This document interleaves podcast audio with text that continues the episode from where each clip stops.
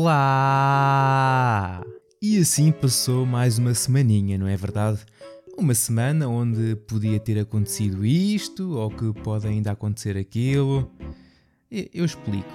Parece que a Marvel, quando se divorciou da Activision em 2014 e levou consigo o Spider-Man, foi-se meter com a Microsoft, a marota, e a mesma disse: Não, não, preferimos nos focar nos nossos IPs. Ainda estou à espera disso, Microsoft, mas sim, o IP do Spider-Man podia estar na Xbox em vez da PlayStation, mas não está. E ainda bem. O Replaced, um jogo 2.5D de ação e plataformas de ficção científica retrofuturista desenvolvido pela Sad Cat Studios, podia sair este ano, mas não vai sair. Foi adiado para 2023. O estúdio tem sede na Bielorrússia e também conta com produtores ucranianos na equipa. A atual situação na Ucrânia teve um óbvio impacto negativo na produção do jogo, pois grande parte da equipa tem residência nas regiões afetadas pela invasão russa. Pois, e com isto digo. A guerra é que vá para o caralho. Já o The Quarry, o novo jogo de terror de, da Supermassive, vai sair no dia 10 de junho, mas o modo multiplayer online também podia sair. Podia, mas só vai sair em julho porque uh, razões.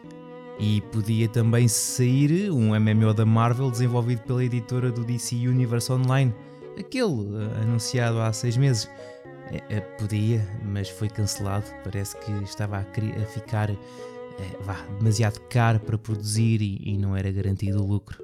E é assim. Parece que também podia existir um jogo do só pela Bluebird Team mas a mesma recusou fazê-lo para desenvolver o jogo de Blair Witch. Estão a perceber o que eu quero dizer? Foi só notícias assim esta semana. Podia.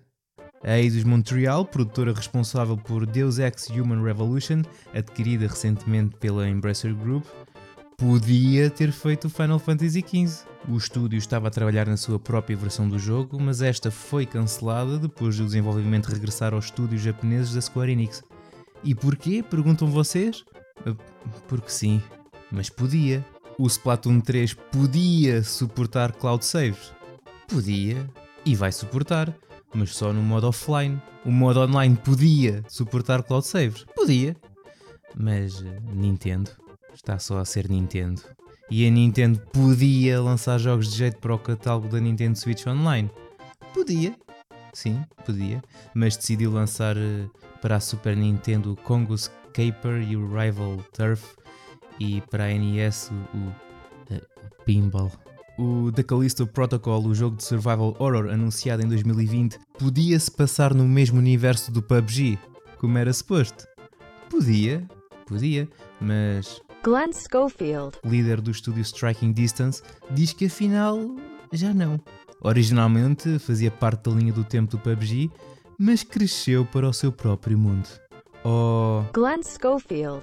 Acho que falo por todos quando digo. Ninguém quer saber. Pronto, isto está a ficar um bocado irritante, não está? Também eu podia ter pensado numa coisa melhor, mas foi o que se arranjou. E assim falei um pouco do verbo poder no pretérito imperfeito indicativo. Vamos passar agora para o presente? Uh, futuro? Uh, não sei, sou um bocado burro. O God of War Ragnarok pode ser lançado em setembro, porque o jogo já recebeu classificação na Coreia e, para quem se esteja a questionar, foi classificado para maiores de 18 devido a violência excessiva, vulgaridade e profanidade excessivas e consumo de álcool. Eu sei. Eh, que choque. Bom, o Ratchet Clank foi classificado em fevereiro e lançado em junho. O Horizon Forbidden West foi classificado em novembro e lançado em fevereiro. Por isso, logicamente, o Ragnarok pode sair em setembro. E para ajudar nessa teoria, um site inglês chamado Geeky Zone tem merchandise de God of War Ragnarok listados para sair nesse mesmo mês. Mas não vale a pena estarmos com especulações porque a Sony anunciou um State of Play para o dia 2 de junho às 23 horas de Portugal continental, ou seja, amanhã à data de lançamento deste episódio, onde provavelmente pode responder essa dúvida. Uh, ou não porque já se sabe que o evento vai ter meia hora de duração e vai se focar em revelações de jogos desenvolvidos pelos estúdios third party e também no catálogo de jogos em desenvolvimento para o PlayStation VR 2. E revelou que planeia ter mais de 20 jogos prontos para o seu lançamento. Já sabem, não esperem grande coisa se não acabam desiludidos como o costume. Não comecem já a pensar no Half-Life Alyx ou no update para o Resident Evil Village para podermos jogar com os óculos ou num remake do Resident Evil 4. Continuando a falar da PlayStation, já que nesta semana andou forte, o Jim Ryan revelou aos acionistas que o plano da PlayStation até 2025 é aumentar em cerca de 20% o número de jogos que coloca no PC e mobile, para chegar a um maior número de jogadores. A mim parece-me bem por várias razões. Primeiro, porque eu tenho um telemóvel e assim a Sony pode amealhar bom dinheirinho com o mobile, como o Apex Legends Mobile amealhou 5 milhões em 7 dias. Segundo, tenho um PC também, ao contrário de uma certa consola que teve à venda recentemente por 789,99€ num bundle da Vorten, com o Horizon Forbidden West, o Gran Turismo 7, o Marvel Spider-Man Miles Morales Ultimate Edition, um DualSense Cosmic Red e um cartão de carregamento PlayStation Store num valor de 30€. Eu avisei a Sony que não era preciso fazer bundles que o retalho tratava disso. Mas sendo assim, pelo que parece, vais lançar o Returnal para o PC, pelo menos de acordo com o que foi avistado nos servidores da Steam. Então por enquanto estou servido. E assim talvez consigas faturar os 300 milhões este ano com os jogos de PC como tanto queres. E aguento mais um bocadinho, visto que a TCL do nada tirou do rabo que em 2023 ou 2024 vamos testemunhar a chamada meia geração de consolas em que pode aparecer a PlayStation 5 Pro e a nova Xbox Series. O fabricante menciona que os dispositivos vão trabalhar nativamente em 4K, com um desempenho que varia entre os 60 e os 120 frames por segundo, enquanto alguns títulos irão conseguir fazer o mesmo com o padrão 8K. Na prática, a maioria deles continuaria a depender de técnicas de upscale. Epá, desculpem, pá, sou alérgico a disparates. E o que fazer com isto? Nada, porque é o que significa. Nada. Mas gostava de tomar a mesma coisa que a TCL tomou para poder também experienciar esse mundo de fantasia em que estão a viver. Mas faz sentido, porque a PlayStation 4 Pro saiu 3 anos após o lançamento da PlayStation 4 original e a Xbox One X saiu 4 anos após aquele leitor de cassetes VHS porque o 4K estava na moda. Continuando, na semana passada falei aqui neste belo espaço de informação de topo, diretamente para os vossos ouvidos repletos de nojo, que para quem comprou o PlayStation Plus com desconto, iria ser cobrado uma taxa de atualização mais alta para compensar caso queiram fazer upgrade ao serviço, seja para o Extra ou o Premium, e descobriram que estavam a ser forçados a pagar de imediato o valor total equivalente aos anos subscritos. Mas a Sony veio agora dizer que se trata tudo de um erro e que o mesmo já foi corrigido. E desta forma os jogadores já estão realmente a ver os valores corretos. Uhum, uhum. Sony, vá lá, aqui entre nós, isso foi mesmo um erro? Ou querias amelhar mais uns trocos para as séries de filmes que queres fazer? Tendo em conta o que o suporte da PlayStation respondia quando os asiáticos entravam em contacto a reportar a situação, que era: Pois, é, é, é mesmo assim, tenho de pagar tudo e é se quer. Pois, pois, pois, pois, foi um erro, foi, Sony. Wink, wink. Agora o que poderá vir a ser um erro são as adaptações que a Sony quer fazer.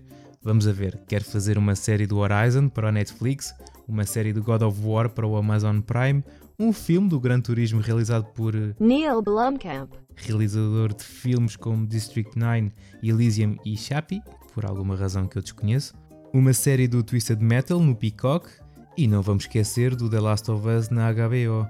E o Uncharted saiu em janeiro deste ano nos cinemas e o seu realizador partiu para trabalhar numa adaptação do Jack and Dexter. E fala-se que a adaptação live action do Ghost of Tsushima já tem guionista. Um filme do NAC já esteve mais longe ou então do Parapa da Rapper. Ainda há esperança. Bom, ao menos a malta do podcast Isto Não É Um Jogo vai ter mais trabalhinho. A lista de adaptações de jogos para cinema e séries de caca é um poço sem fim. Esses meninos merecem um lugar no céu. Bom, já chega de falar na PlayStation, que já estou a ficar com azia. A SEGA está a preparar um novo projeto e irá o revelar no Japão na próxima semana, dia 3 de junho, no canal YouTube da SEGA por volta do meio-dia de Portugal continental. A última vez que me lembro terem feito um anúncio do género foi para anunciar aquele Game Gear para formigas. Por isso, será mais uma consola mini? É desta que vamos ter uma Dreamcast Mini? ou uma Saturn Mini, embora alegadamente ser difícil de emular por alguma razão, mas sendo a SEGA, estou à espera, sei lá, de uma SG-1000 Mini. Mas espero que o anúncio não tenha nada a ver com o relançamento do Sonic 06 na loja digital da Xbox passado 10 anos de ter sido removido.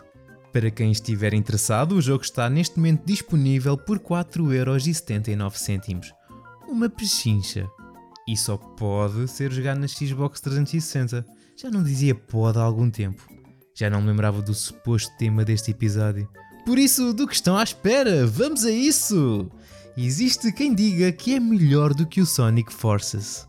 A Take-Two e a Zynga finalmente oficializaram a fusão, transformando-se no maior negócio concretizado dentro da indústria dos videojogos, por um valor de 12.7 mil milhões de dólares. Mas pode passar brevemente a segundo lugar quando a aquisição da Activision Blizzard por parte da Microsoft se concretizar pelo valor de 68.7 mil milhões de dólares.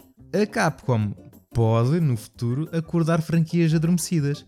E pode ser que seja o Dragon's Dogma, já que lançou um site para celebrar o seu décimo aniversário e o Dragon's Dogma 2 foi um dos títulos que surgiu naquela lista bonita de leaks da GeForce Now. É um bom jogo, com uma horrível adaptação para anime. Não vejam. O Call of Duty Modern Warfare 2 vai ser lançado no dia 28 de outubro e, e eu nesta altura já só estou a regurgitar notícias porque sinceramente não sei o que fazer com isto. O teaser também assinalizou a data de 8 de junho, onde poderá ser revelado o gameplay do jogo. E numa recente entrevista com o Xbox Expansion Pass, o Ed Fries, o ex-integrante da equipa original da Xbox em 2004, confessou estar com medo com o impacto do Game Pass caso se transforme num modelo de negócio dominante da indústria dos videojogos tal como aconteceu com o Spotify na indústria de música. Eh, para começar, Ed, se estás com medo, compra um cão. E estás a falar como se isso fosse uma coisa má. Não escondo que tenho e uso o Game Pass, considero o serviço excelente para o consumidor e sendo eu um, estou contente. Agora, se é mau para os devs, bom, só coloca os jogos no Game Pass quem quer, ninguém é obrigado. E o que não falta são devs que também recomendam o serviço. Agora, se vai ser o modelo de negócio dominante, não sei, mas acredito que nem tudo irá lá parar e os jogos vão ter de continuar a sair sem ser no Game Pass, tal como nem toda a música está no Spotify. A Sony vai entrar nesse negócio também, a diferença é que não vai colocar os seus jogos Day One. Vamos ter de os comprar se os quisermos jogar no seu lançamento. É então esperar por esse mundo sombrio e ver no que isto dá. E para acabar isto, o Rock in Rio, que vai decorrer nos fins de semana de 18 e 19 e 25 e 26 de junho, anunciou a Game Square, uma iniciativa centrada nos videojogos e esports. Vai acontecer muita coisa gira, desde jogos retro à experimentação de novos títulos, bem como competições de Just Dance, um espaço dedicado à Xbox, ao Valorant, etc. É tanta coisa que não apetece dizer tudo. Mas se quiserem saber de mais alguma coisa, enviem DM ao André Henriques no Twitter, que o moço é que está a tratar disso. E está feito! Ufa! E eu que achava que tinha acontecido pouca coisa esta semana. A maior parte foi só palha. Mas é assim, o importante é ter saúde. E agora estou a pensar na melhor forma de acabar isto. Ah, olha, estão-me a ligar, vou ter mesmo que ir. Vá, portem-se bem e lembrem-se de limpar sempre os ouvidos após acordar. Não vá uma aranha ter deixado uns ovinhos dentro dos canos. Tchauzinho!